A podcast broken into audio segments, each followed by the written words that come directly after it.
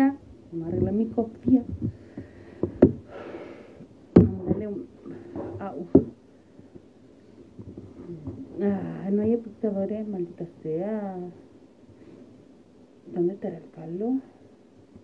Carlos. No está el Carlos, se fue. Estamos esperando a Carlos que se conecte. Estoy con mi café porque salí del comedor. Eh, me acabo de quemar. Empezando a tomar café. Me voy a fumar mis cigarros haciendo programa porque no puedo fumar mientras cocino y aquí sí, mientras hago, hago programa. Así que eh, estamos.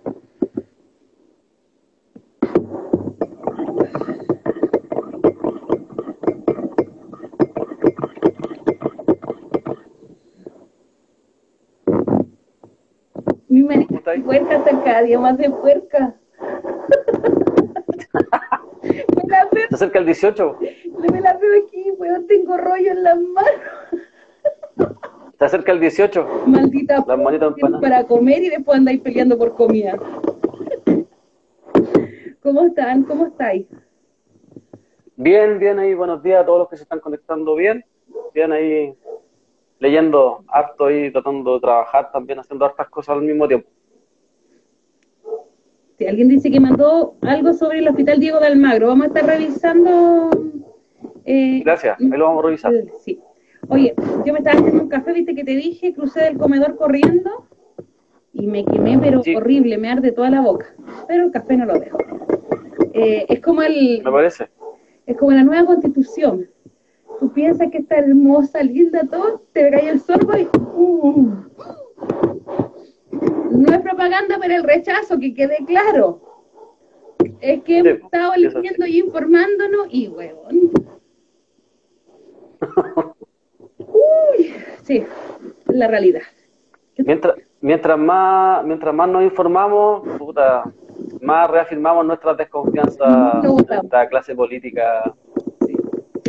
Está, está duro porque en momentos como este aparece el chantaje eh, electoral y además aparece toda esta gente que al no tener la información, yo digo algunos porque son algunos nomás, y mm, empiezan como a, cuestionar tu crítica, po tu, cuestiona, tu mismo cuestionamiento, ¿cachai? De respecto a, a, esta desconfianza que tenemos desde un principio y que empezamos a fundarla en diferentes espacios y no somos nosotros solamente los que hemos publicado sobre la ley 21.200 y estábamos buscando y de repente me aparecieron un- un- unas notas, unas notas de un par de abogados en el desconcierto me parece que uno y el otro en el, el CIPER en enero del 2020 en donde ellos hablan y visibilizan este, a- este amarre con el que viene este plebiscito. po. Y yo creo que es súper importante conversarlo y plantearlo, y que si no es así, bueno, que nos vengan a decir por qué no es así, po, porque no se trata de sí, pues apruebo, se trata de si vaya a aprobar, al menos hay que saber qué es lo que vaya a aprobar. po. Y ahí aparece toda esta, toda esta gente que cree que uno está, no sé, como eh, la típica frase, le está diciendo juego a la derecha. Y, frases que finalmente es un disco rayado y una frase vacía porque al final los que le han hecho el juego a la derecha son los que han estado participando de la institucionalidad durante 40 o 30 años, o algunos un par de años atrás nomás, no nosotros, así que eso. Yo creo que más que decir por qué aprobamos, yo creo que deberíamos decir por qué queremos cambiar la constitución. Yo creo que esa es la pregunta fundamental que tenemos que hacernos. Es, yo quiero cambiar la constitución porque nunca el Estado se ha hecho cargo de nuestros derechos, por ejemplo, del derecho de salud, del derecho a la educación, que es un derecho, que tenemos derecho a la vivienda. La nueva constitución, y ahí viene la pregunta, ¿la nueva constitución podrá cambiar esto? Si alguien me dice, sí, pues si es nueva constitución. Ya, pero ¿qué dice No. la vieja constitución? Es- esa es la pregunta, ¿qué resquicios legales? Recordemos que esta, esta constitución de Pinochet está tan bien elaborada, tan, tan bien elaborada que es muy difícil cambiarla. Sí, lo dijo mm, el colador, Guzmán, Jaime Guzmán, que iba a ser muy difícil que la cambiara. Y tal cual, más encima con las reformulaciones que se le han hecho a la Constitución, en vez de arreglarla, ha sido peor. Eh, tú me mandaste algunas notas de algunos diarios y fue como, bueno, no podemos hablar de salud o de igualdad en la educación si van a seguir existiendo las universidades privadas. Y ojo que en las universidades privadas no está el mundo cuico, no está la burguesía, no, está la alta burguesía. Quienes están en las universidades privadas son nuestros cabros, nuestros vecinos, nuestros hijos. Son nuestros pobladores los que están en las universidades pagadas y son, perdón, las universidades privadas, y son ellos mediante CAE y otros sistemas de préstamos estudiantiles que el Estado, entre comillas, también financia, en vez de financiar la educación, prefiere financiar préstamos y aumentar aún más las arcas de estos grupos. Por ejemplo, Lauren, que tiene que ver con la Universidad de Andrés Bello y otro, otro grupo de universidades gigantesco, Centro CDT y todas esas cuestiones eh, de formación técnica, institutos profesionales, Grupo Laurens está con una concentración gigantesca y eso no se cambia. ¿Quién está en el Grupo Laurens? Dirán ustedes. Bueno, Bill Clinton es uno. Entonces, preguntémonos por qué necesitamos cambiar la constitución y si se puede cambiar lo que queremos cambiar. Eso yo creo que es, la base para partir. Exactamente, exactamente, porque acá, acá al igual que en, en los 80, se pone como la figura de Pinochet y hay que sacarlo, ¿te fijáis? Exacto. Pero resulta que el tema no es ese, el tema es cambiar el modelo. Porque podemos pasar de una constitución nefasta como es la de Pinochet a una constitución nefasta como la, va a ser la de Piñera. Y claro, como decís tú, claro que queremos cambiarla, si nosotros queremos cambiarla, eh, pero la queremos cambiar. Ahora la pregunta es, por ejemplo, a los compañeros ahí que están escribiendo, algunos compañeras que están escribiendo, la pregunta es, vamos a aprobar, ya, perfecto, vamos a aprobar. ¿Qué vamos a aprobar? Porque lo que nosotros estamos leyendo, la ley 21.200, el artículo 135, que es lo que yo a los chiquillos les mandé ahí, unas notas de CIPER y del desconcierto, es que no se tocan los tratados de libre comercio, no se tocan eh, las decisiones jurídicas que, que, que respectan a carreteras, que respectan al mar, que respectan a las mineras, que respectan al agua. O sea, todo lo que tiene que ver con tratados internacionales pasa por Corte Suprema, pasa por una, por una sentencia jurídica. Y, y, y, lo, que profundiza, lo que profundiza ahí el, el artículo de CIPER es que no se va a tocar esto. No se puede tocar porque eso altera las órdenes de eh, las órdenes judiciales. Y si altera las órdenes judiciales, altera los tratados de libre comercio y eso no lo va a permitir. Entonces, hay varias cosas. Por ejemplo, la Asamblea Constituyente está por encima de la ley. La Convención Constituyente está por debajo de la ley. ¿Cachai? Se rige por esta misma ley. Se va a regir por esta Constitución. Otro, otra cuestión importante es que está esta comisión técnica, que son puros empresarios o gente vinculada a los empresarios, que también está en ese reportaje de CIPER, o sea, en esa nota de CIPER, ahí sale un reportaje del tema de la comisión técnica, que va a fiscalizar a la convención constituyente, si sea 50-50, si sea mixta, como sea, si sea, si sea completamente, la va a fiscalizar. Y a la convención constituyente, además, la, va a fiscalizar la Corte Suprema, para que no se, para que no haya, eh, para que, por ejemplo, no vayan a redactar, por ejemplo, no queremos, eh, no queremos más FP, queremos cambiar ese tema de, de sistema de previsión, no, usted no puede. No puede porque esto responde a tratados internacionales, porque están protegidos, porque eh, hay un TLC que en donde se protege el tema de la AFP, que es lo que va a pasar. No se puede cambiar. Entonces, cuando tú empezás a averiguar este tipo de situaciones, la verdad es como, ¿en serio hay que aprobar nomás? O, lo va, o tenemos que cuestionarnos y ponernos en un escenario posible. ¿Cuáles son los escenarios posibles? No sé, pues analicémoslo entre todos. Para nosotros, los que hemos estado en la radio, que conversamos todos, casi todos los días, es como, nos van a cagar, nos van a cagar y nos van a cagar de diferentes formas, pero nos van a cagar. Porque es imposible creer de que Luxic, de que Heraldo Muñoz, de que Alamán, de que Longueira, de que Lavín, de que Girarde estén tan tranquilos. O sea, yo no puedo confiar en que Sutil esté por el apruebo, en que Luxic está por el apruebo, en que Lavín está por el apruebo, en que Longueira está por el apruebo, y están tan tranquilos, ¿cachai?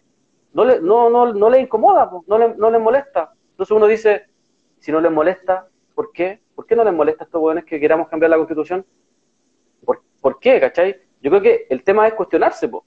El tema es, eh, eh, reflexionar en torno a qué nos están entregando. ¿Te están mandando saludos ahí? Sí. Saludos, Chascón de mi vida. Besito. Saludos ahí. Buenos días. Buenos días a todos ahí a la... Buenos días a todos. Sí. buenos días. Buena cabros. Buena Valpo. Eh, entonces el tema es reflexionar, si aquí no se trata, y yo insisto, acá no hay una superioridad, moral. Yo a los, a los huevones esos que tratan mal a la gente que va a votar, la verdad, a mí, me, a mí los huevones que me tienen chatos son los huevones que, que no toleran que uno tenga una opinión distinta o que cuestione el proceso. Es uno de los tolero porque vienen a insultar y te vienen a tratar así como, como que esa hueá del juego a la derecha y todo, y, no, pues, si llevamos 40 años con el mal menor. Entonces, lo responsable acá es que nosotros transmitamos la información, lo responsable acá es que todos, entre todos, cuestionemos esto. Lo cuestionemos. Oye, queremos y exigimos, no un pliego de peticiones, exigir, oye, queremos que en, los medios tradicionales te informe sobre la ley 21.200. Porque si yo estoy mintiendo, si Inés está mintiendo, si la Gaby miente, si la, la Cindy está mintiendo, si el Wilson miente, si el, el Samuel, si la Katia están mintiendo, que alguien vaya y me diga por qué estamos mintiendo.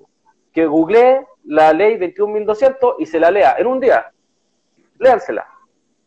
Y, que y, léanse los incisos que aparecen ahí y léanse el artículo 135. Porque lo que nosotros estamos entendiendo es que está todo amarrado. no, no, hay, no viene ningún cambio. Entonces, eh, lo que me preocupa a mí es el tema de pasar de la esperanza que lo vengo repitiendo hace rato, que es la esperanza que tiene todo el mundo que le puede cambiar la vida, que nos puede que nos puede mejorar la vida, que podemos tener una vida digna, a pasar a la desesperanza, porque la desesperanza lo que produce generalmente en un colectivo es que se van todos para la casa, que fue lo que pasó en el 88. Eh, se fueron muchos para la casa y quedaron muy pocos peleando, y quedaron muy pocos lucios, y, y, los otros que quedaron peleando, la concentración se encargó de perseguirlo, de asesinarlo, de encarcelarlo. Eh, después, después siguió eh, persiguiendo al pueblo mapuche. Entonces el punto, eh, yo creo que es ese, que nos sentemos en, nuestro espacio en la casa y si alguien me dice, oye, yo apruebo, pues yo apruebo, yo apruebo, yo apruebo, ya, ya, hermano, ya, hermana, ya, tranquilo, ya. Pero me gustaría saber qué aprobáis. ¿Qué es lo que estamos aprobando? sí, porque, porque yo lo que yo...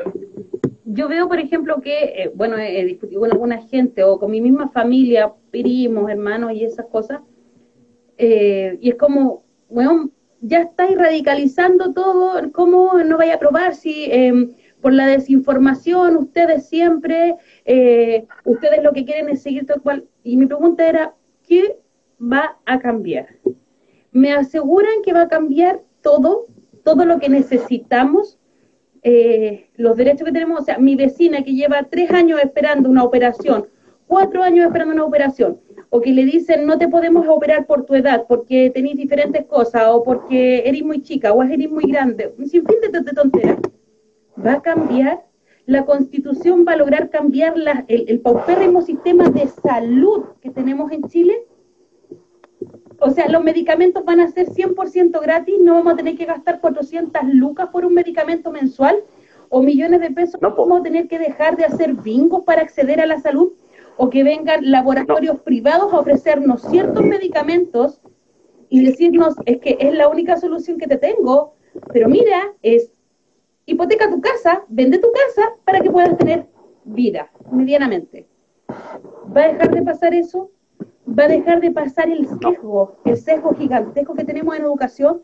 Que un colegio municipal con muy pocos recursos, porque le hemos dicho mil veces acá, los municipios, el recurso de la educación o de la salud, son la caja chica del municipio para un sinfín de cosas, menos para la salud y la educación. Va a haber mejor educación para nuestros cabros, va a haber un nivel de educación que puedan acceder a una educación gratuita, por ejemplo, eh, en la universidad, y que puedan acceder libremente, ¿va a pasar eso?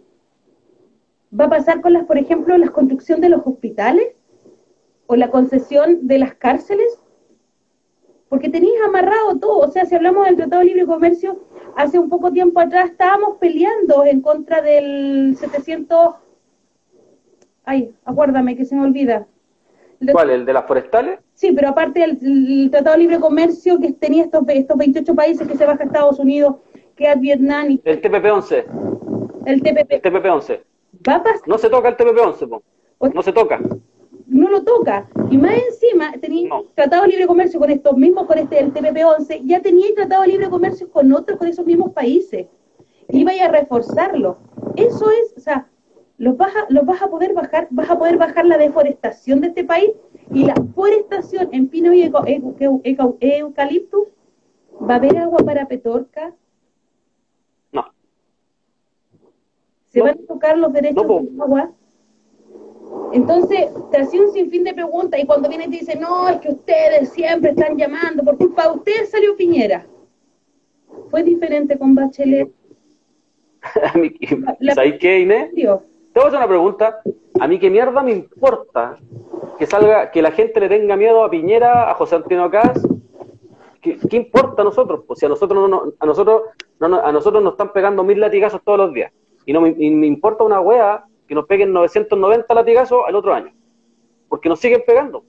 Y eso es lo de fondo. ¿Qué importa si acá, acá la, la clase política, el sistema te hace ver como que si algo puede ser mucho peor de lo que ya está ahí?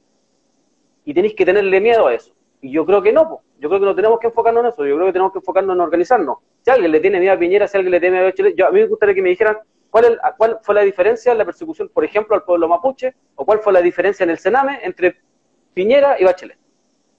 Porque estamos hablando de cosas importantes, ¿no? No estamos hablando de comprarnos 10 plasmas, po. No, estamos, no estamos hablando de comprarnos 10 computadores. Yo no quiero eso, po. Yo no, yo no quiero tener acceso a comprarme 20.000 plasmas, po, Yo no quiero tener acceso a comprarme el último computador. Yo quiero tener acceso a una vida digna, que es lo que está planteando la Inés. Agua, vivienda, pensiones, salud, educación. Y eso no se va a tocar. Y no se va a tocar por la simple razón de que no se tocan las decisiones jurídicas, ¿cachai? Que por donde pasan todas estas situaciones. O sea, no se tocan, por ejemplo, no se tocan los tres, no se tocan los tres poderes del Estado. Pues, o sea, no se tocan. El TPP-11 no se va a tocar. Está, va a ir, ¿cachai? Que, mira, mientras se esté escribiendo la Constitución, el TPP-11 puede ir paralelamente. Eso es lo que dice la ley 21.200. Te lo dejo de otra forma. ¿Qué pasa, por ejemplo, el día de hoy con la aprobación de, eh, este pliego de, de petitorio de los camioneros? y lo que ya se, se está aprobando en el Congreso, por ejemplo, la infraestructura crítica, que ustedes los milicos cuidan de eso, ¿lo va a poder tocar si ya va a pasar a ser ley? Y además de ser ley, ya va a estar firmada, va a estar visada por los tres poderes, por lo tanto no vas a poder tocarlo, porque ya está listo y ya está cocinado. La ley de inteligencia tampoco la va a poder tocar esta nueva constitución, y esa es la realidad. Mira, ¿Mm? Eh, aquí hay un compacto que dice RBRV, dice cambiando el rol social del Estado. Una pregunta, compañero. ¿Cómo cambiamos el rol del Estado? Si la ley 21.200 dice que no se puede alterar el Estado democrático, no se puede alterar la República, y no se pueden tocar los tratados de libre comercio, y no se pueden, no se pueden tocar las decisiones jurídicas. ¿Cómo cambiamos el rol del Estado si esos cuatro amarres están ahí? Eso es lo que yo quiero saber, porque yo supongo que uno tiene que tener esa información, pues no. O sea, Gonzalo Vinter, Gabriel Boric, eh, eh, Pamela Giles, eh, Camila Vallejo, Carol Cariola, que están por el apruebo, y toda la gente que está por el apruebo, que son los guaripolas del apruebo, me gustaría que salieran, no sé, en estos mismos live que hacen con Roger Watt y un montón de que nos expliquen qué es lo que estamos aprobando, qué es lo que vamos a aprobar el 25 de octubre, qué es lo que vamos a votar, qué es lo que podemos cambiar y qué no. Porque con puros Twitter ay, que la apruebo, y el hashtag yo apruebo, sí, pues, ya apruebo, ya, pero ¿y qué, po? ¿La alegría ya viene? ¿La alegría ya viene 2.0? Entonces, no, po, no, porque resulta que son nuestros compañeros, son nuestras compañeras, son nuestros compañeros, repito, los que se han jugado la vida en la calle, son los que han sido mutilados en la calle, son los que han sido violados, torturados, golpeados, ¿cachai? Para que venga un grupito de guaripolas que saben perfectamente que llegaron a un acuerdo en noviembre en donde transaron, porque cuando tú negocias, a ti te dan, que es la parte que contaron, el plebiscito, pero ¿qué diste tú? Aparte de la ley antibarricada, o sea, porque es una negociación, pues ellos, ellos mismos lo dijeron. Entonces, ¿cachai? Entonces hay una parte que a, nosotros nos gustaría saber, que es que nos expliquen la ley 21.200 y en específico los, eh, los cuatro incisos, 1, 2, 3, 4 y el artículo 135 que son los claves, que son donde uno dice, acá hay algo que no me está cuadrando, hay algo que no, no entiendo, porque si te están hablando de cambiar y que esto es un hecho histórico y de que bla, y que hay que ir a votar, porque votar no sé qué, y tú decís, pero es que lo que está diciendo la ley y lo que está diciendo esto que va a regular la ley, porque la ley 21.200 lo que hace es regular la convención constituyente o la convención mixta. Y te dice que no, pues no podéis tocar ciertas cosas. Entonces, mi pregunta es, Luxic, después de esta constitución que nosotros escribamos, ¿la va a respetar? El loco va a decir, ¿sabéis qué? Ya, ahí está. Tomen. me voy. Mate, ya, ¿sabéis que Se acabó la, la industria extractivista y el, y el abuso y el, y el constante atropello al pueblo mapuche. Ahí está. ¿Va a pasar eso? Porque no va a pasar nada de eso. Porque tienen toda esta y por eso están tan tranquilos, que es lo que a mí me preocupa. Porque si los hueones creyeran que esto se va a cambiar, ya estarían gritando. Luxig ya estaría moviendo sus piezas y, y resulta que Luxig está por el aprobo. Entonces, son, son, cuestiones que tenemos que preguntarnos, ¿no? O nos tenemos que quedar callados y ir a votar nomás. Pero es que me recordáis, por ejemplo, a La Alegría del 89, por ahí. Yo era chica. Eh, me acuerdo que hubo un, eh, un show del no en el eh, Estadio Nacional, creo que fue, o en el Parque O'Higgins, algo por ahí. Miles de personas, millones de personas en las calles. Mm. Bueno, ¿qué pasó, ¿qué pasó después de que gana el no? Después de que Pinochet entrega, y lo voy a poner así, voy a, voy a usar las mismas palabras que entrega el poder. ¿O la administración? O sea, ¿cuánta gente siguió desapareciendo, siguió muriendo hasta el año 95, 96? Estoy hablando así como de poca. Recordemos cuando se parapetaron, no, no me acuerdo si eran lauteristas o frentistas, los que estaban parapetados en una casa y hay una entrevista de la... Rodriguistas. ¿Ah? Rodriguistas. Rodriguistas. Que ¿Mm? arrancan y se meten a una casa ¿Mm? y que hay una familia, que incluso hasta la familia salió a defenderlo. Exacto. Eh, ¿Y por qué se daba? Eh, ¿Por qué se divide, por ejemplo, ciertos grupos políticos? El frente del Partido Comunista, que es un, un, un, frente que dice, nosotros no creemos, porque sabemos lo que se viene. ¿Por qué se hace esta comisión re, re, ¿Te acordáis? Re, eh, perdón por mis palabras, pero eh, soy muy mala para pronunciar. ¿Y qué pasó con esa comisión? ¿Qué pasa hace poco tiempo atrás cuando dicen que no se van a dar los nombres, cuando se está exigiendo que se entreguen los nombres de las personas, de las personas que torturaron, que asesinaron, que desaparecieron? El rol del Estado y lo que dice el Estado es que vamos a proteger a las víctimas vamos a proteger a las víctimas. Por eso, porque no queremos que sus nietos se enteren de las atrocidades que el Estado chileno cometió contra ellos, porque esa es la realidad. Y porque por 50 años. Sí, porque no queremos que sus nietos, sus bisnietos, se enteren de que el Estado a quien protege es al victimario, no a la víctima. O sea, con esta nueva constitución, nuevamente va a haber otro informe RETI 3.0 en donde van a estar eh, nuestra lista de muertos de antes del 18 de octubre. Porque tenemos muertos de antes del 18 de octubre, por algo está septiembre negro, por algo está octubre negro. Y a los mutilados los vamos a silenciar y vamos a hacer un nuevo price para que tengan una contención psicológica que vale callampa, para que se vayan a atender a un consultorio y les digan que son preferenciales porque son price, cuando la realidad no es así. O sea, desde esta nueva constitución vamos a borrar de nuevo y olvídense de todas las atrocidades que se cometieron en esta democracia. Después de una dictadura sangrienta pasamos a una democracia sangrienta.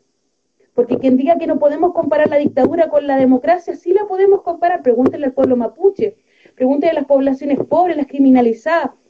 Mal no recuerdo a dos jóvenes que fueron apuntados, encañonados, les sacaron la cresta porque los acusan de robar una joyería y ellos estaban esperando en la cola del hospital que está al frente de la, en la Universidad de Chile, allá en Independencia. Y los cabros estaban esperando la cola del hospital para empezar a sacar horas y todas esas cosas. Y llegan los pacos, los ratis al suelo, pistola en la cabeza, le sacan la cresta. Y después de tres meses saben que los cabros eran inocentes. ¿Quién borra eso? ¿Quién borra la prisión preventiva de los miles y miles que están antes del 18 de octubre? Porque tenemos presos políticos antes del 18 de octubre. Entonces esta nueva constitución les va a entregar la tranquilidad y la justicia que esta gente, la que, la que ha peleado, ha necesitado, o lo vamos a volver a borrar con un lápiz y un papel, porque eso es, borrar con un lápiz y un papel. Y decir, bueno, hagamos un acuerdo de paz, tomémonos de las manos, vamos a reformular carabineros. ¡Uh! Miren, acabamos de aprobar que le vamos a comprar un escudo de un metro ochenta para protegerlos completamente. Y si usted tiene una piedra, son cinco años y un día. Pero si el Paco le dispara la cabeza, no importa, queda con prisión preventiva, pero en su casa. Eso es lo que vamos a probar. O eso es lo que no queremos que siga pasando. Entonces, a mí, ¿quién me asegura que no va a seguir sucediendo? Que las atrocidades cometidas por el Estado chileno en contra del pueblo pobre de este país no van a seguir sucediendo. Que esta nueva constitución sí me va, a garantizar derechos de ciudadano o de ciudadana, como tanto les gusta llenarse la boca. ¿Va a ser así? O sea, después de que gane la prueba y que gane la convención constituyente o como, o, como le quiera poner, porque nunca va a ser asamblea, me van a asegurar que yo voy a marchar libremente por las calles de mi país y ningún Paco me va a pegar. Me lo aseguran. ¿No me lo van a asegurar? ¿No me lo van a asegurar? ¿Qué pasó el fin de semana con la marcha del rechazo? ¿Qué le pasó a un cabro? Le sacaron la cresta y se lo llevaron preso y no quedó preso por un control de identidad de ocho horas, sino que pasó al otro día a fiscalía. Y el cabro se ve claramente en el video que iba en bicicleta. O sea, el poder que se supone que es separado del Estado y que no tiene que ver con política, que en este caso el Poder Judicial va a responder como debe, va a ejercer justicia como debe, ¿me lo va a garantizar esta nueva constitución o no? No, pues, porque no se toca. No sé, y eso es lo que tienen que entender. No es que la constitución esté por encima de los tres poderes. Lo que está diciendo acá, alcalde, lo que dicen los reportajes y lo que dice la ley es que los tres poderes no se tocan y siguen tal cual están constituidos y siguen con todo lo que han aprobado y lo que van a seguir aprobando de aquí hasta que salga esta nueva constitución. Y eso es lo que va a pasar. Entonces, y no, no es que nosotros seamos, oye, ustedes se están haciendo propaganda de rechazo, no. Lo que queremos es saber ¿qué va a pasar? Yo no tengo problemas en ir a votar, en votar a prueba, porque sí, pues puedo aprobar. Así como dicen, sí, pues apruebo. Sí, pues puedo aprobar. Y puedo sacar a toda mi familia y puedo llevar a mis hijos, e incentivar a mis vecinos y los vamos todos en patos a votar. Y después cuando mi vecina me diga, ¿sabe qué vecina? Su constitución sigue valiendo callampa, porque nuevamente mi pensión sigue siendo miserable. Sigo siendo cola a las 5 de la mañana y al que me diga, oye, pero esos son cambios, son pero ínfimos. Cuando no hay este a las 5... ¿Algo te suena? ¿Ah? ¿Algo, te, ¿Algo te suena cuando hablas? ¿Algo te suena cuando hablas como que se estuviera arrastrando algo? ¿Mi cabo? ¿Será mi cabo? ¿Cuando tú hablas? sus cadenas? No, se, escucha así, mira. Cuando tú hablas, así como... ¿Qué pasa? Ya voy a cambiarte. Entonces, le voy a poder decir a mi vecina, ¿sabe que con la constitución esto va a cambiar? y usted va a tener una vejez digna de por fin y sus últimos cinco, seis o sus últimos ocho meses los va a vivir feliz y tranquila. No creo que pueda decirle eso, entonces yo no puedo ir a incentivar a mi vecina a votar si ni yo misma sé que voy a ir a votar. Ya, díganme que la, ya, que la constitución va a cambiar, la vamos a cambiar. Ya, vamos, voy a votar. ¿Por quiénes tengo que votar? ¿Por quiénes tengo que votar? El que me mi vecina de al lado, mi vecina de al frente, o que yo me puedo presentar y que voy a ganarle al PPD, a la UDI, a Renovación Nacional, con la maquinaria electoral que tienen, están mal. ¿Cuántos vecinos se han presentado? ¿Cuánta gente en partidos nuevecitos, chiquititos, se han presentado y llevan años presentándose y no han ganado? Y puedo poner ejemplos. ¿Qué pasa con el Ucamau aquí en Estación Central? ¿Cuántas veces la Doris ha presentado elecciones y no ha ganado? Es una pobladora, es conocida, trabaja en el territorio y un sinfín de cosas más. No comparto con ella, pero ella se ha presentado y alguien me puede decir, ¿sabéis qué? Sí, ella va a ser un buen referente. Le va a ganar a la UDI, le va a ganar a la DC, al Partido Socialista en su lista. El Partido Socialista te puede llevar 10 hueones que nadie conoce y va a ganar porque tiene la plata y la maquinaria para hacerlo. Esa es la realidad. Entonces, si no, para mí, si no es una asamblea constituyente nacida desde mi población y de otras poblaciones, desde otros territorios, donde nosotros tengamos voz y voto y seamos reconocidos, a mí no me sirve. A mí no me sirve. Porque yo no creo en lo que ha hecho la Pamela Giles en el último tiempo. Yo no creo que el Forcita Motuda me represente a mí, que Boric me represente a mí. Yo no creo en ello. Por algo estoy en las calles de antes del 18 de octubre. porque me dejaron de representar desde mi nacimiento que soy, no estoy representada en la voz de ninguno de ellos. Entonces, ¿qué, ¿qué, voy a esperar de ellos? ¿Qué voy a esperar de esta asamblea? Y mentira, porque no es asamblea, es convención. ¿Voy a esperar algo? Sí, cuando hablamos de socialdemocracia, que hemos hablado todos estos días, es entreguemos más plata para cosas sociales, pero yo no pierdo el poder. Yo sigo siendo el poder.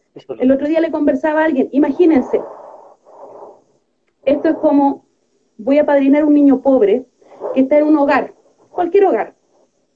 Le voy a dejar ropa, lo voy a sacar a pasear una vez al mes. Eso voy a hacer y voy a ser súper bueno.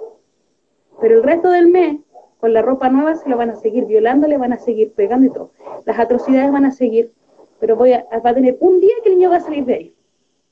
¿Creen, ¿Creen que es la solución? ¿De verdad? Ahí la dejo. hay, varias, hay varias, varias, varias preguntas que uno se hace constantes. Por ejemplo, ¿por qué se mantiene el sistema de ON para elegir a los constituyentes? Por ejemplo, que son por lista, que se arrastran por lista. ¿Y por qué son los partidos políticos los que tienen un 6% de aprobación los mismos que le van a dar cupo a los independientes, por ejemplo? espérame, voy, a un ratito.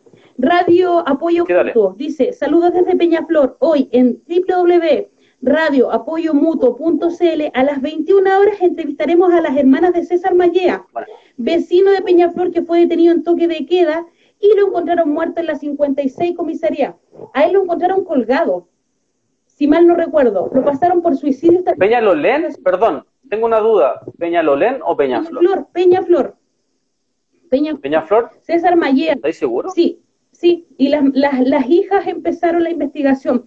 Ahí lo toman detenido en toque queda en su auto. Y se lo llevan inmediatamente. Sí, sí, me acuerdo. Comisaría. Sí, me acuerdo de él. Y dijeron que se había, dijeron que se había suicidado. Exacto. Y esto fue en la 56 con Peñaflor, que tiene antecedentes por otros hechos. Así que recuerde hoy a las 9 de la noche en radioapoyomutuo.cl. No se lo pierda, vamos a estar pendientes.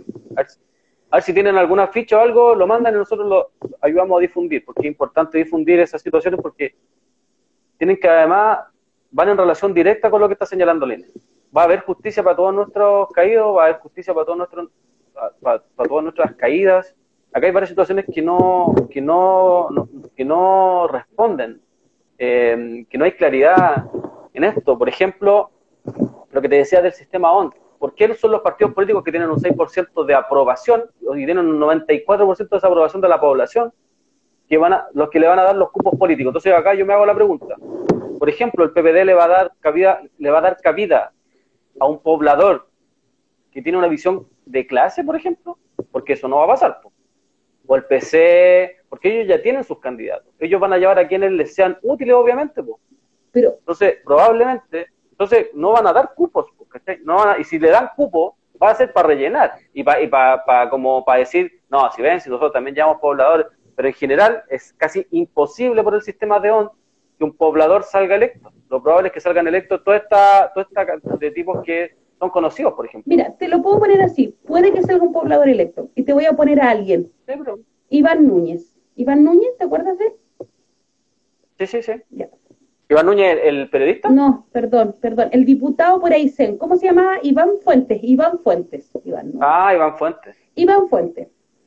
Les recuerdo la historia. Aysén se levanta, los precios gigantescos, no tenía, o sea, ¿para qué decir el litro de benzina, el agua, cuánto cuesta, una naranja y todo? Y nos fuimos de espalda a ver los precios de todo. Se levantan los pescadores, se levanta todo el mundo en Aysén, llegan los pacos a reprimir, que a la cagada todas las noches, nosotros transmitiendo, y hay gente detenida, golpeada. Los primeros mutilados también salen desde Aysén, eh, Teófilo, si mal no recuerdo, un pescador artesanal que pierde un ojo por un balín, nadie, nadie lo recuerda, Teófilo estuvo recorriendo parte de los liceos que estaban en toma después, al año después acá en Santiago. Y aparece este Iván Fuentes. La prensa, la prensa, lo levanta como vocero, porque no fue la población, no fue Aysén, no fueron los pobladores. La prensa lo levanta como vocero y empieza mesa de negociación. Se lo putearon hasta una vez porque eh, hizo acuerdos con el gobierno y no le preguntó a nadie. Afuera la salida lo esperaron, se lo agarraron, lo mismo que pasó después en Chiloé. Se lo agarran y todo, y de repente va. llevémoslo de diputado, auspiciado por la DC, votaba con la DC, la DC lo mantenía desde antes que fuera diputado, porque lo compra, esa es la realidad, lo compra y luego lo abandona. Cuando se sabe el caso de CIPES y otras, y otras industrias pesqueras más, y sale y van fuentes a la palestra, la DC se desentiende y se va. Walker, que era su padrino político, se va y lo dejan ahí. Ahí quedó Iván Fuentes. Ahora las noticias de, Iván Fuentes son que vive de ermitaño en unos bosques de Ice y que está para la caga. Eso es lo que van a hacer. Te toman. Sí, lo que pasa es que. Te puedo decir, sí. Hay, varias situaciones ahí, Pueden sacar un poblador. Van a buscar, es como cuando llega la prensa y busca el poblador exacto. Vamos a contar la vida de este pobre poblador esforzado que vive esta situación y es terrible y es el único que la vive. Lo podemos ayudar si usted dona mil pesos. ¿Quién le dona, una cama? ¿Quién le dona esto? ¡Pum! Eso pasó con Iván Fuentes.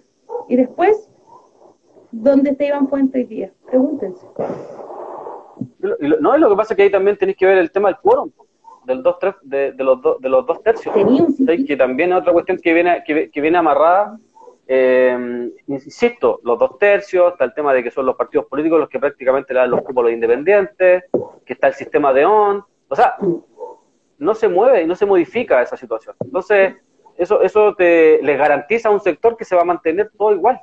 Eh, además, insisto, la comisión, eh, la, perdón, la convención constituyente va a estar visada por la Corte Suprema y por la, y por la comisión técnica no pueden tampoco, eh, así como, ya, ahora vamos a acabar con la FP, vamos a cambiar la salud, porque eso no va, no va a ser así, eso es imposible, no, no, porque además la Corte Suprema se va a encargar de visar ese tipo de situaciones, para que no suceda, Entonces son, son, son varias cosas que no nos están cuadrando, que nos están llamando mucho la atención, que nos están eh, poniendo, bueno, nosotros desde que se acordó esto, que venimos, lo venimos planteando. No es que hace un mes o hace una semana empezamos a plantear esto. Lo venimos planteando hace rato, entonces, claro, no tenemos la difusión que tienen otros medios, lamentablemente, pero hace rato que lo venimos, lo venimos manifestando. Eh, hay que cuestionar, hay que reflexionar y hay que informar, hay que revisar, hay que investigar qué es realmente lo que se va a aprobar el 25 de octubre. Y lo que nosotros estamos viendo es que lo que se va a aprobar el 25 de octubre es como una especie de constitución de Pinochet 2.0, o sea, eh, esto de no afectar los tratados de libre comercio, esto de no afectar la propiedad privada. Ojo, mira, el discurso que están últimamente la derecha es de que, oye, Jadwe quiere acabar con la propiedad privada. Y todos han salido a señalar de que no, no vamos a tocar la propiedad privada. Y resulta que la propiedad privada es precisamente el problema que tenemos hoy día.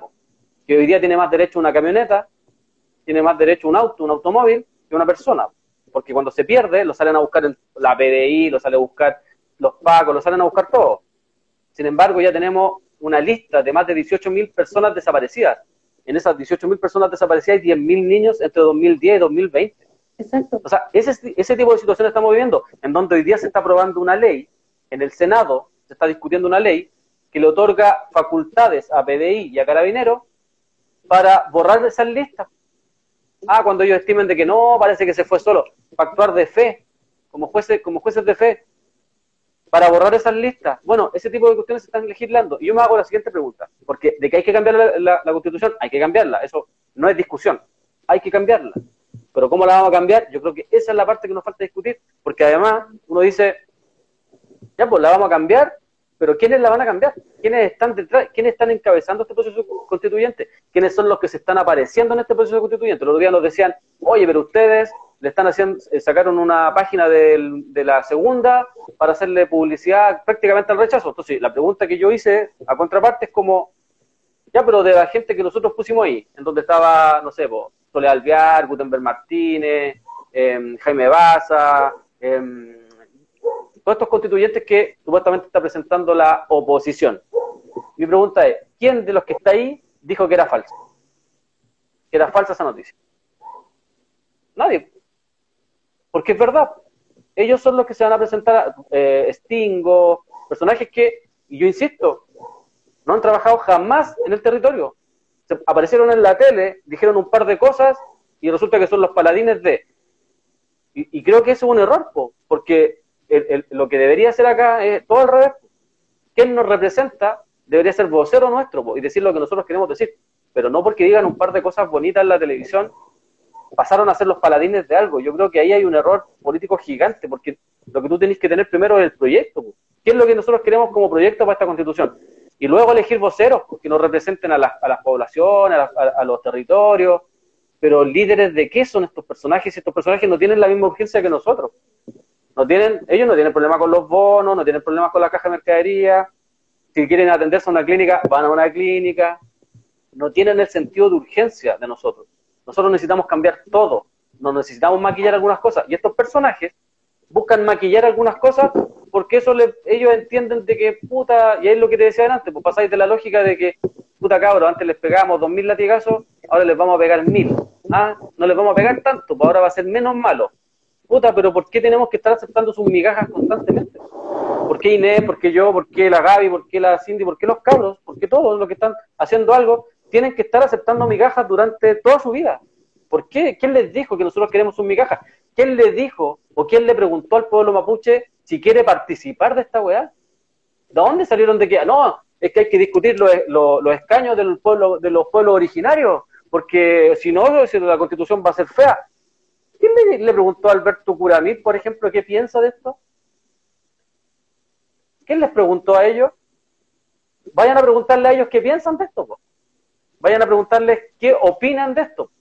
Porque se van a hallar la media sorpresa. Porque, por ejemplo, el pueblo mapuche, en un alto porcentaje, no quiere participar de esto. No quiere participar de la institucionalidad, la, institucionalidad chilena. Y resulta que aparecen todos estos voceros en televisión, actores, weón, estos periodistas que ahora están en los medios independientes. No, es que los escaños para los pueblos originarios, pues, oye, ya, pues, vayan a preguntarle al pueblo mapuche si quiere participar. Porque hasta lo que yo entiendo, hay una, hay una vocería ahí importante que no quiere participar, que no le importa institucional, porque para ellos da lo mismo la institucionalidad que exista, siempre los van a atropellar, porque da lo mismo. Y ellos decían, 500 años han cambiado diferentes sistemas y todos nos han aplastado, todos nos han asesinado, todos nos han perseguido. ¿Quién nos garantiza a nosotros que esto va a ser diferente con una constitución escrita por quién? ¿Quién nos va? No, nosotros no queremos eso. Nosotros queremos ser una, una, una nación independiente y se acabó. Libre y soberana. Eso queremos. Porque eso hay una parte importante que quiere eso. No quiere participar de esto. ¿Quién les dijo que ellos eran chilenos, weón? ¿Quién les dijo que ellos eran su pueblo originario? Su pueblo originario. ¿A dónde la vieron? No, tenemos que defender y proteger a nuestros pueblos originarios. Weón, salgan de la, de la, de la lógica de la, de la comunidad ecológica de Peñalolén. Es la misma lógica. Weón, son un pueblo aparte y nosotros no somos padres de ellos. Ellos no son unos cabros chicos, weón, o, gente que no sabe qué hacer. Tienen su voz. Y vayan a preguntarle a ellos si quieren primero participar. Ya que hay un montón de cosas, Inés, que no, que no, no, guardan relación una con otra. O sea, hay un montón de cosas que tenemos que primero preguntarnos, tenemos que conversarlas y, y ver de verdad qué es lo que estamos haciendo. Porque resulta que si nos mandan a todos para la casa por un voto, si nos van a silenciar, si nos van a adormecer con un voto, eh, yo creo que estamos en un error eh, histórico más que hacer historia, como dicen algunos, un hecho histórico ir a votar porque primera vez que vamos a escribir la constitución, eh, precisamente va a ser todo lo contrario. Yo creo que va a ser un error histórico, una vez más. O sea, a mí me, me, me, proponen esta convención y me dicen que va a haber un 50 y 50. Van a estar representadas las mujeres. Ya. Ok, bueno, sí, vamos a estar representadas las mujeres. ¿Quién me va a representar? Carolina Goich, que estaba en contra de lo que yo de, lo que yo creo, porque yo creo en el aborto, yo quiero aborto, yo no aborto, pero yo sí quiero aborto, porque quizás mis demás compañeras necesiten o quieran abortar. Pero Carolina Goich no. Me representa Carolina Goich. Me representa la Sol Alvear no, pues no me representa. Entonces, ¿de qué paridad vamos a hablar? Es como cuando Jackson decía eh, en una junta empresarial, me agrada ver mujeres acá, porque el feminismo, y un hombre hablando de feminismo, que era lo más, lo más lindo, porque acá se ve que hay mujeres, sí, pero son mujeres que me ponen la pata encima, pues. estoy hablando de la Solari, estoy hablando de la esposa de Goldman, estoy hablando de la esposa de Lucy.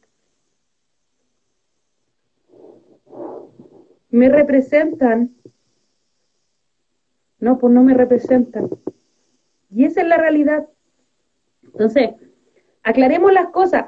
Yo le pido así como si alguien del partido, no sé cuánto, del partido, bueno, quiero que sus representantes me digan a mí si no va a haber más AFP.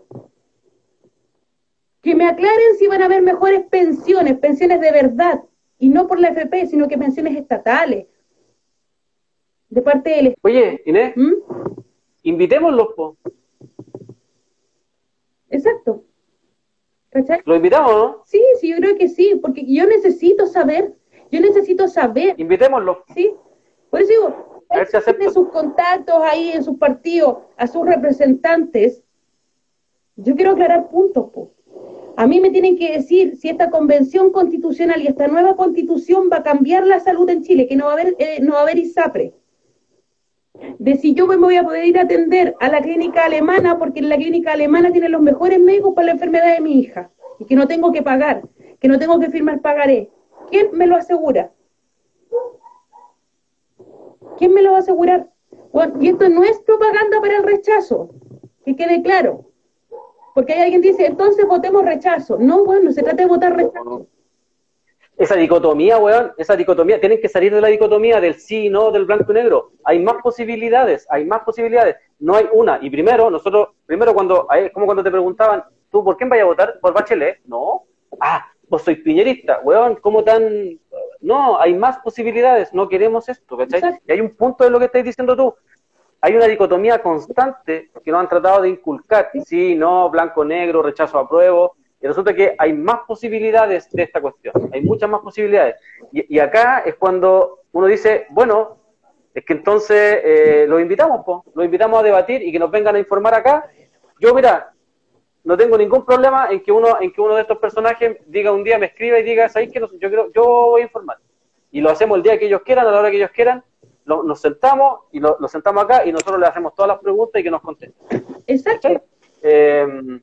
Pero no hay ningún problema con eso, porque yo creo que eso es lo que hay que hacer. Acá no se trata de hacerle campaña de rechazo, acá, acá hay dos cuestiones que son súper claras. La gente que está por el rechazo son puros fachos de mierda que no quieren cambiar nada, porque estos buenos dicen que hay que rechazar para reformar. Eso es falso. Porque resulta que si los buenos quisieran reformar, lo harían hoy día. Y no están reformando ni el sueldo mínimo, no están reformando ni las políticas de, eh, públicas, de salud, ni las estudiantiles. Por ejemplo, yo doy un caso. Si estos hueones, si esta institucionalidad hubiese querido cambiar algo, en este tiempo de pandemia, por ejemplo, hubiesen arreglado todos los colegios públicos y no arreglaron ni uno, arreglaron cero. Entonces estos buenos no quieren cambiar nada, ni ahora ni mañana, porque hubiesen podido arreglar muchas cosas en este tiempo de pandemia. Podrían haber arreglado, insisto, los colegios, las poblaciones, que la gente está en sus casas, las calles, pudieron arreglar un montón de cosas y no lo hicieron. No llegaron más medicamentos a los hospitales en plena pandemia y no van a llegar. ¿Y sabéis por qué no van a llegar el tema de los medicamentos que tú planteaste antes? Porque hay tratados internacionales y hay decisiones jurídicas con los laboratorios internacionales, con patentes internacionales. Entonces nos pueden demandar. Resulta que lo que dice eh, esta, esta ley 21.200 es que no se pueden tocar no se pueden tocar, entonces no va a cambiar, porque te van a seguir llegando los medicamentos de la misma forma y la atención y la salud va a seguir siendo prácticamente la misma.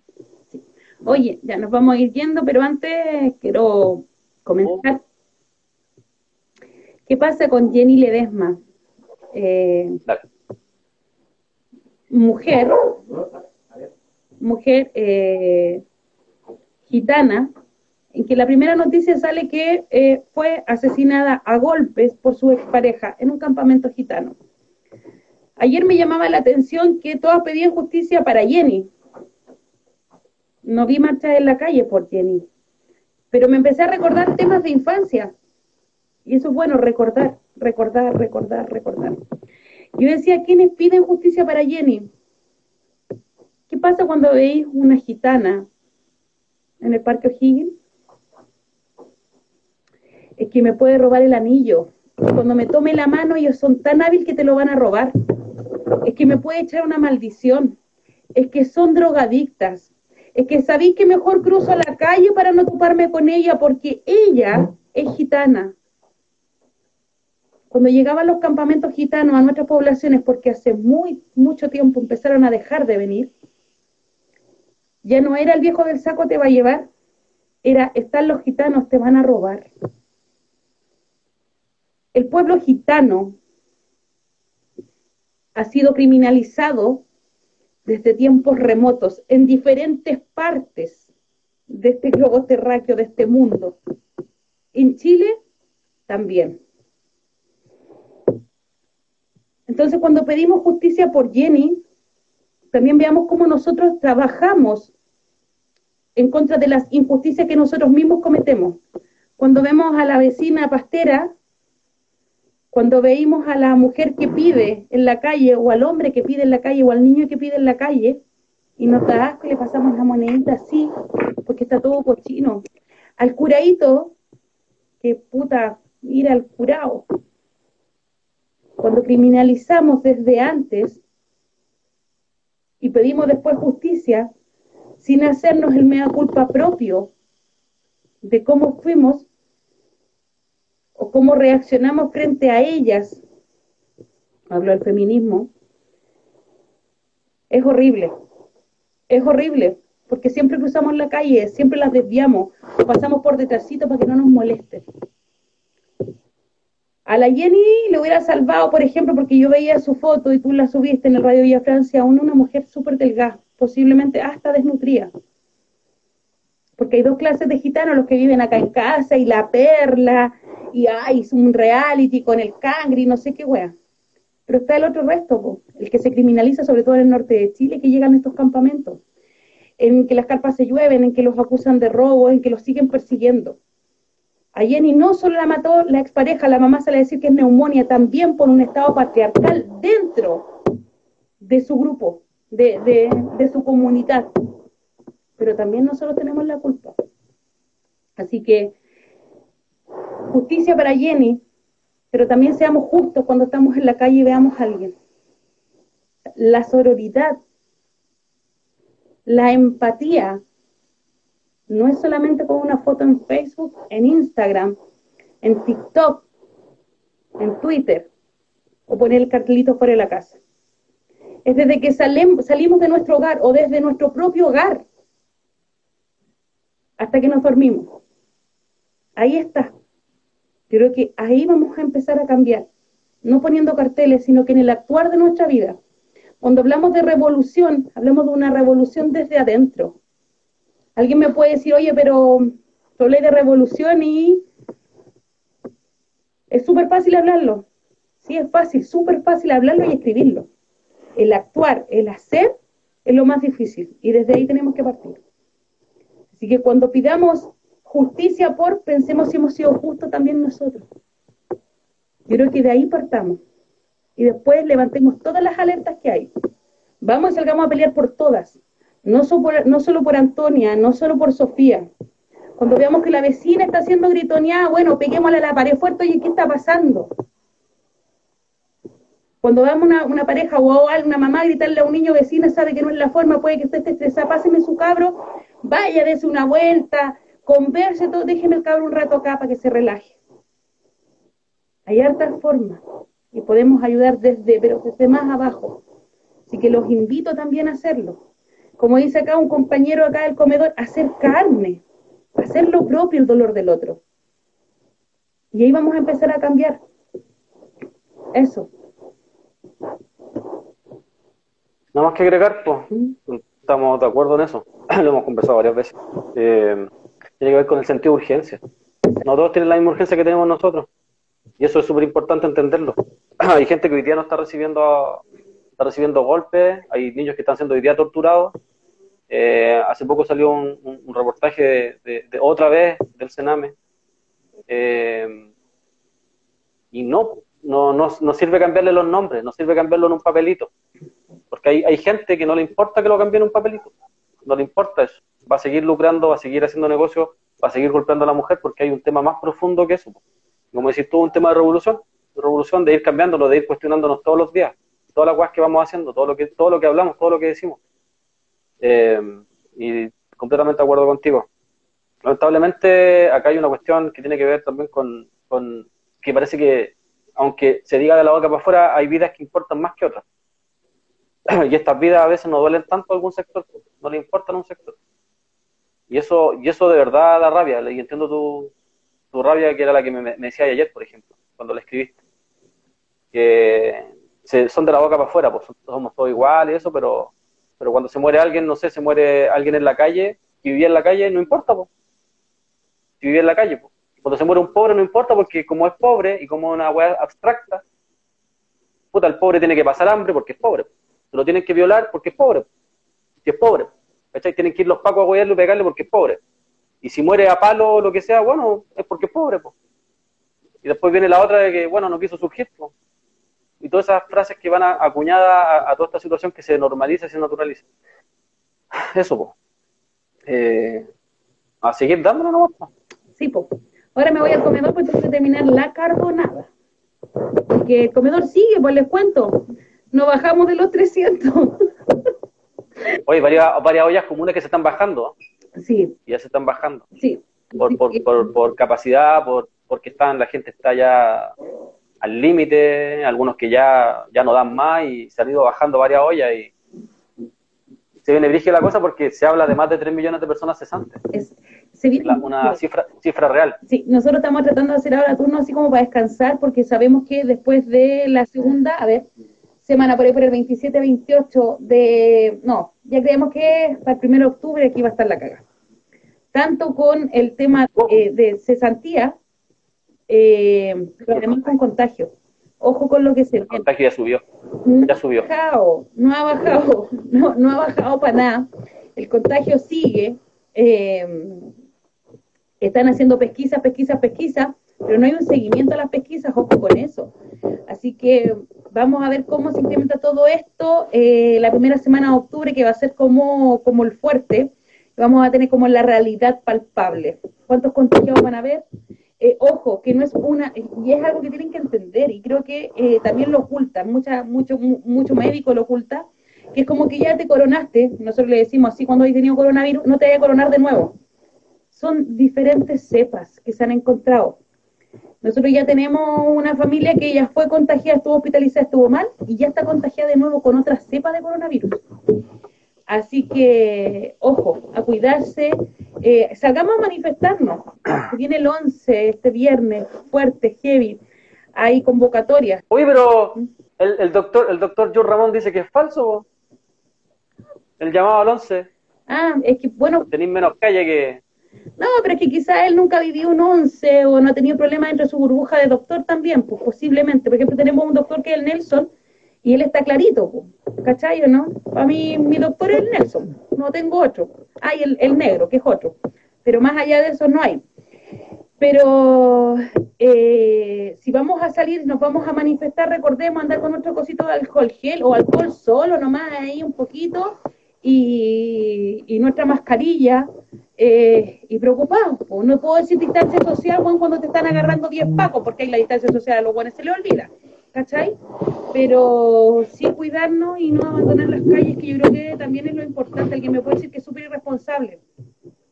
No es irresponsable, por lo menos para mí no. Si nos han metido. Lo responsable es abrir los malls. O sea. Lo responsable es abrir los malls. El otro día, voy a decirlo, yo nunca había ido al ¿Cómo se llama donde fui? Al mall que fuimos, al Costanera Center. Fui porque necesito comprar algo urgente. El comedor se me hizo mierda, las sillas están hechas tira y ya.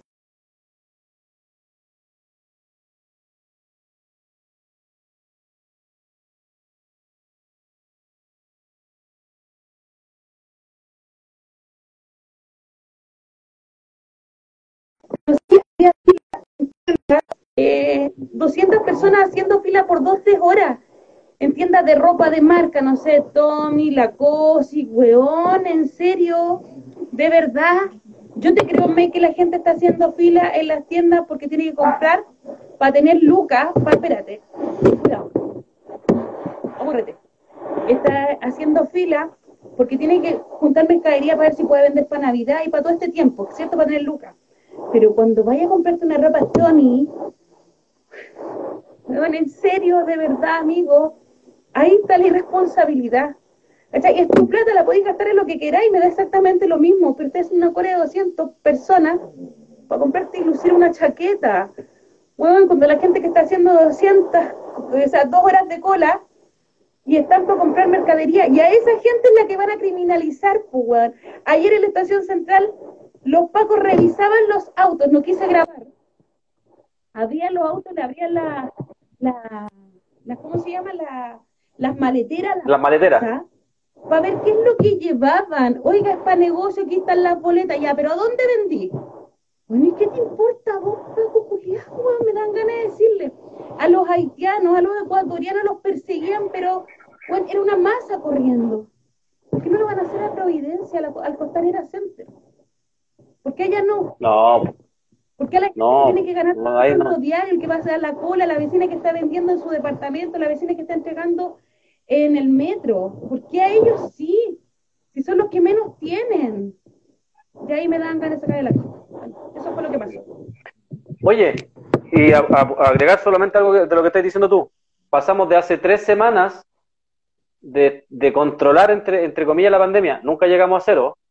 De controlar la pandemia a, a tener contagio R0, que le llaman ellos, a volver a estar uno a uno. Ya se está subiendo el contagio en Punta Arenas tiene, está doblando los contagios, en el norte está eh, pasando exactamente lo mismo y en la región metropolitana está pasando exactamente lo mismo, están subiendo los contagios y esto sube por una hueá súper simple, que, que, es lo que han explicado los epidemiólogos y todo.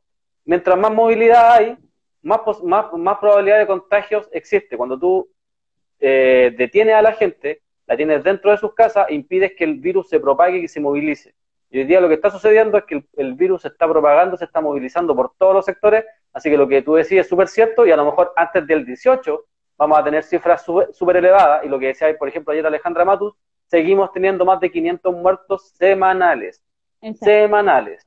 Entonces, ojo con, esa, con, eso y a seguir cuidándonos entre nosotros nomás, eh, a, a seguir informándonos respecto a eso porque los contagios están subiendo. Y ojo, y hay varios medios que colocaron que hay un posible rebrote. Nosotros ya nos corrigieron, no hay rebrote. Cuando tú no llegáis a cero, que es lo que pasó en Chile, siempre los contagios estuvieron sobre los mil, nunca controlaste la pandemia. Entonces, no hay rebrote, hay continuidad nomás de, de, contagio, así que eh, pésimo manejo de, una vez más, de París, más encima las informaciones que dan son pésimas, no se sabe si son 5, si son 10, si son 15, las personas que pueden estar en una casa, eh, y simplemente acá lo que se hizo fue soltar a la gente para que se fuera a gastar el 10%. Eso es. Oye, ya, nos vamos porque o si no, eh, no vamos a tener comedor. Así que igual tengo una la pega. Que estén bien, nos encontramos mañana. Y el buen miércoles, miércoles hoy día. jueves. Hoy día, sí, pues hoy día es miércoles. Buen miércoles a todos. Sí. Tengan un buen día. Se cuidan. Chao. Y... Chau.